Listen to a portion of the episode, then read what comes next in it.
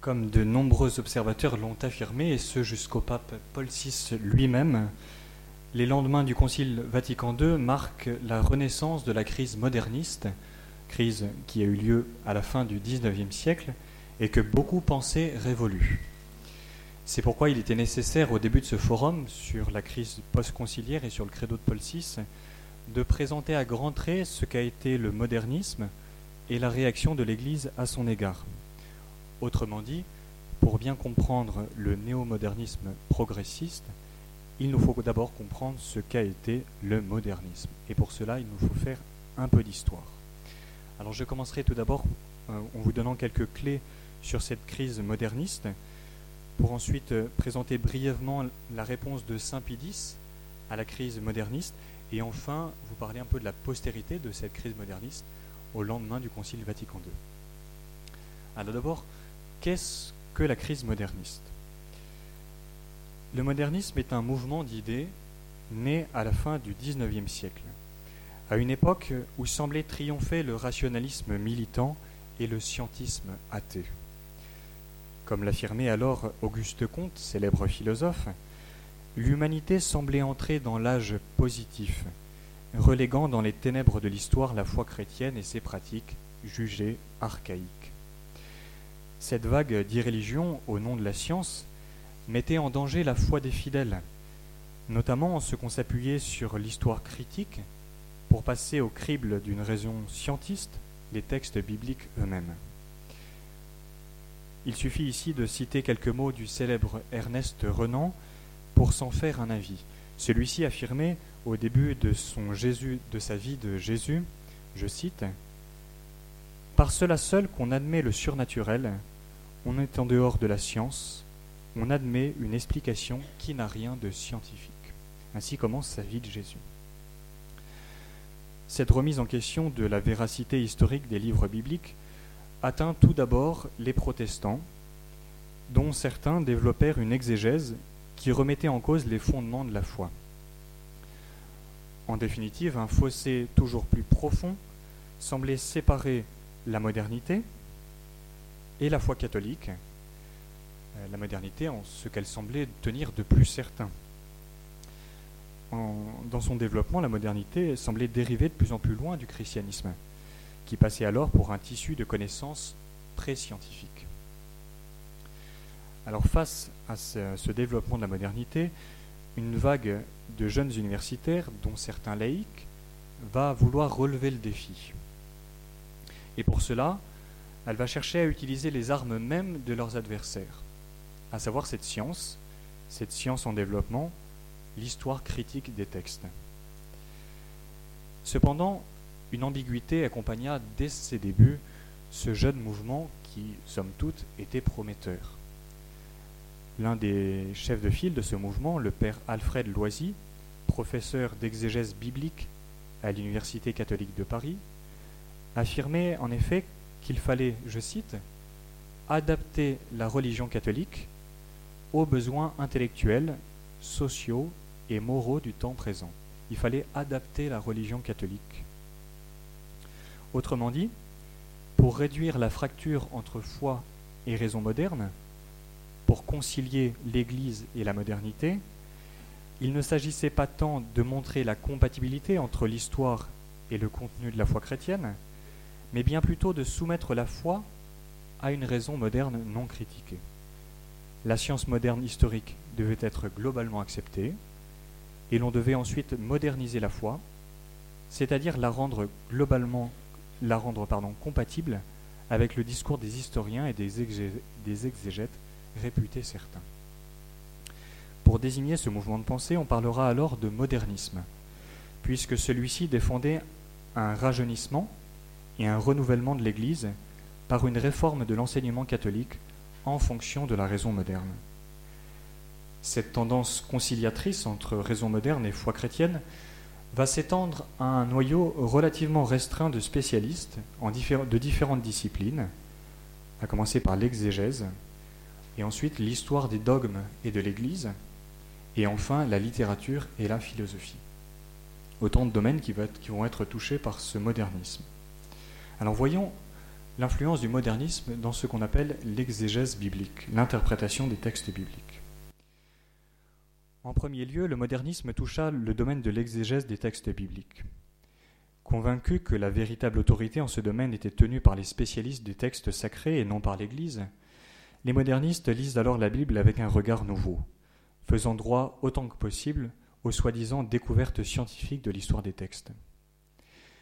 Les modernistes relisent donc l'histoire du salut, telle qu'elle est présentée dans la Bible, sans prendre en compte l'action de Dieu dans l'histoire des hommes. Tous les événements surnaturels, consignés dans les Écritures, sont alors interprétés comme des inventions humaines, fruits d'une relecture croyante de faits primitifs purement naturels. Des inventions humaines, fruits d'une relecture croyante de faits primitifs purement naturels. On insiste alors beaucoup sur le fait que les écrits bibliques sont inauthentiques, c'est-à-dire qu'ils n'ont pas été écrits par les écrivains sacrés qui se trouvent en tête, de nos livres. Par exemple, les évangiles n'ont pas été écrits pour les modernistes par les évangélistes eux-mêmes. On insiste aussi sur le fait que la rédaction de ces écrits bibliques, particulièrement les évangiles, est tardive et qu'elle s'éloigne de la vie de Jésus ou des faits historiques racontés. Bref, on insiste beaucoup sur l'absence d'historicité de tous les livres de la Bible. Et puisque ce qu'on appelle le christianisme n'a visiblement pas été enseigné par Jésus de Nazareth, euh, l'exégète, celui qui lit la Bible pour les modernistes, est alors investi de la mission fondamentale de faire la part des choses entre la figure historique de Jésus telle qu'elle a vraiment existé et ce qu'il a vraiment enseigné, ce qu'on appelle le Jésus de l'histoire, d'un côté, et de l'autre côté, la manière dont les premières générations chrétiennes ont interprété son histoire jusqu'à constituer la foi chrétienne actuelle. Et on l'appelle le Christ de la foi. On distingue Jésus de l'histoire, celui qui a vraiment existé, et puis la manière dont on en a parlé plus tard, et dont on a inventé finalement euh, les dires et les faits, le Christ de la foi. Cela étant, pour illustrer euh, la pensée moderniste sur le sujet, euh, les modernistes vont affirmer par exemple que le Christ n'a pas toujours eu conscience de sa dignité messianique. Il n'a pas toujours eu conscience qu'il était le Messie. la, doctrine de la mort expiatrice du Christ, pour les modernistes, n'est pas évangélique, mais paulinienne seulement. C'est-à-dire que c'est Saint Paul qui va inventer l'histoire de, Jésus qui donne sa vie pour nous sauver. Ou enfin, dernier exemple, la résurrection du Sauveur n'est pas proprement un fait d'ordre historique, mais d'ordre surnaturel, que la conscience chrétienne a peu à peu fait découler d'autres données, y compris sur la résurrection du Christ, qui est une invention des premiers chrétiens pour les modernistes. Mais les modernistes n'étaient pas athées, et leur objectif était bien de promouvoir la foi dans le monde moderne. Toujours cette volonté conciliatrice. Aussi, que les évangiles ne soient pas des récits historiques n'entraînait pas pour eux l'abandon de la foi, mais bien plutôt qu'il fallait faire la part des choses entre ce que la foi a d'essentiel et ce qui lui est accidentel et secondaire. Car pour les modernistes, la foi est avant tout une expérience intime du divin, éminemment subjective et individuelle. Dieu, dans cette expérience, se révèle à l'intime de chaque conscience. Ensuite, dans un second temps seulement, cette expérience immanente tend à s'exprimer de manière rationnelle et communautaire dans des formulations relatives au temps dans lesquelles elles ont été fixées. Ce sont les dogmes qui, pour les modernistes, ne sont pas à proprement parler révélés par Dieu, mais sont des constructions humaines, révisables et relatives, qui disent quelque chose de la foi personnelle, la foi des gens qui les ont inventés, qui les ont formulés. Il est donc une dimension intrinsèque au dogme d'être historique, donc sans cesse en évolution, voire en révolution. Et ce qui est valable pour les dogmes l'est également pour les règles morales, qui doivent elles aussi exprimer l'expérience subjective des fidèles et donc doivent s'accorder au progrès contemporain. Et donc cette redéfinition de la foi par les modernistes les conduisit à soutenir que la religion chrétienne n'est pas plus vraie que les autres religions.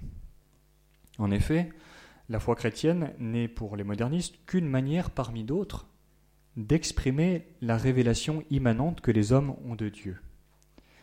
la variété des dogmes entre les différentes religions s'explique par la différence des cultures au moyen desquelles les hommes interprètent et formalisent leur expérience primordiale du divin.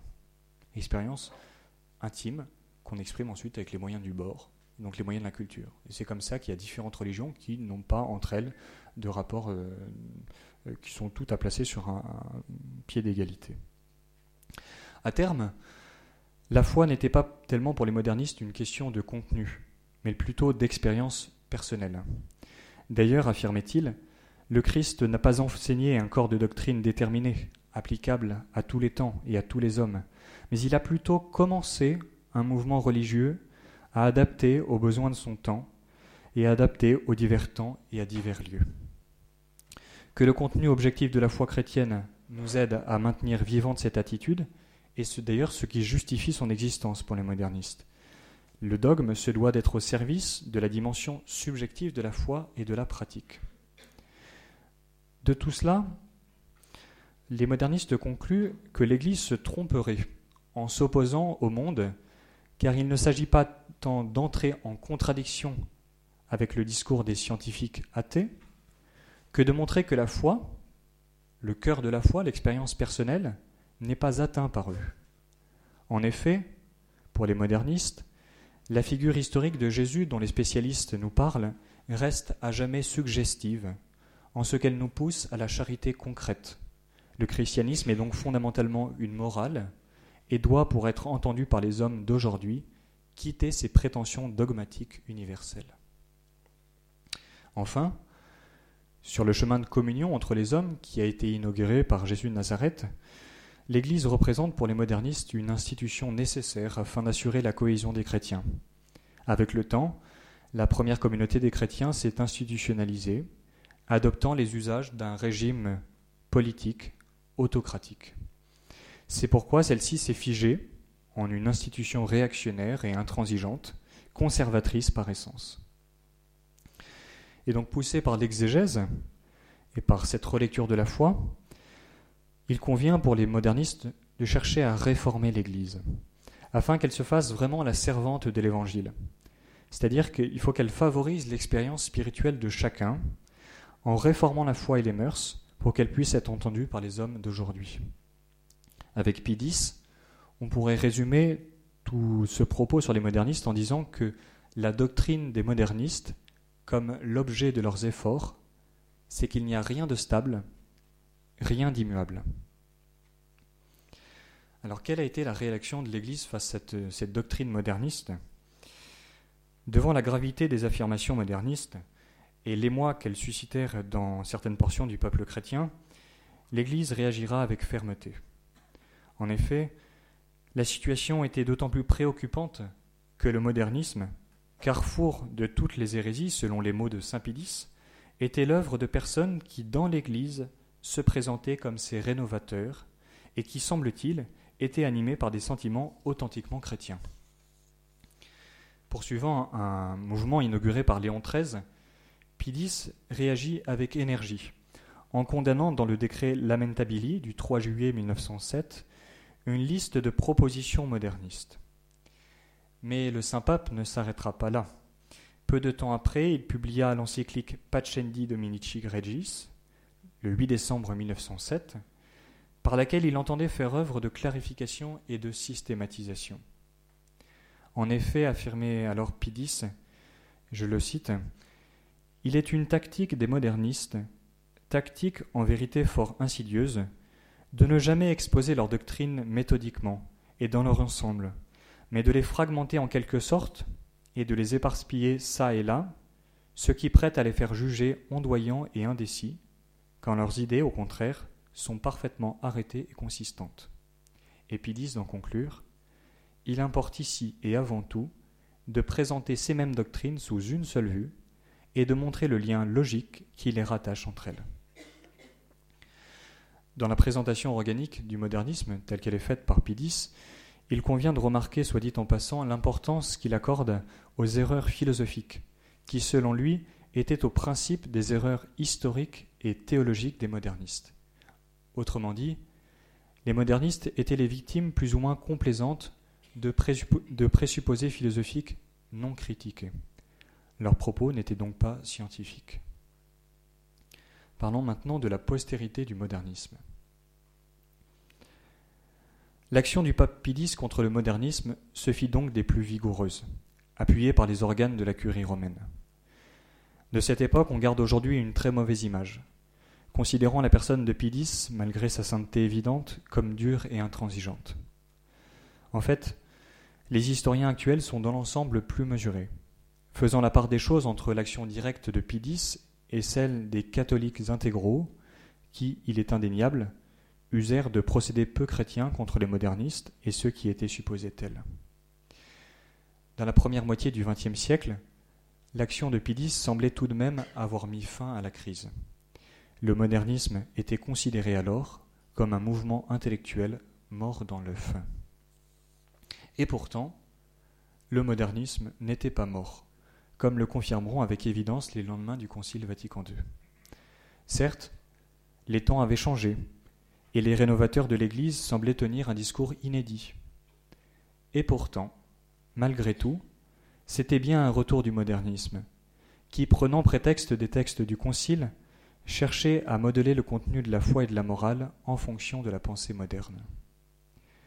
Cette interprétation moderniste du Concile, largement reliée par les médias, a pu s'autoriser de certains experts du Concile comme Hans Kung ou Edward Schilbeck, qui soi-disant avaient fait le Concile, ce qui est historiquement et théologiquement faux. Le drame de ce néo-modernisme est qu'il s'étendra à de nombreux fidèles, qui en seront les premières victimes, et à certains pasteurs qui, soucieux de ne pas être en contradiction avec la modernité et ce qui paraissait alors comme un mouvement inéluctable de l'histoire, ne s'y opposèrent pas. Concluons. Un théologien actuel dont il serait difficile de suspecter l'étroitesse réactionnaire déclarait il y a encore peu de temps que, je cite, le modernisme fut une crise gravissime dont nous ne sommes pas encore totalement sortis malgré Vatican II. Bernard Sesboué. Cela étant, il est donc décisif aujourd'hui de nous pencher sur l'histoire de la crise moderniste, en ce qu'elle éclaire les pathologies du catholicisme le plus contemporain. Contre les instrumentalisations de l'histoire dans un sens néo-modernisme ou intégriste, il convient de montrer que le Concile Vatican II et le pape Paul VI n'ont pas marqué une rupture avec la tradition. Ouverte aux hommes du monde moderne, l'Église de Vatican II n'aura pas pour autant donné raison aux erreurs modernistes, comme en témoignent à la fois les textes du Concile et de nombreuses prises de position de Paul VI, dont le credo du peuple de Dieu dont nous allons parler maintenant.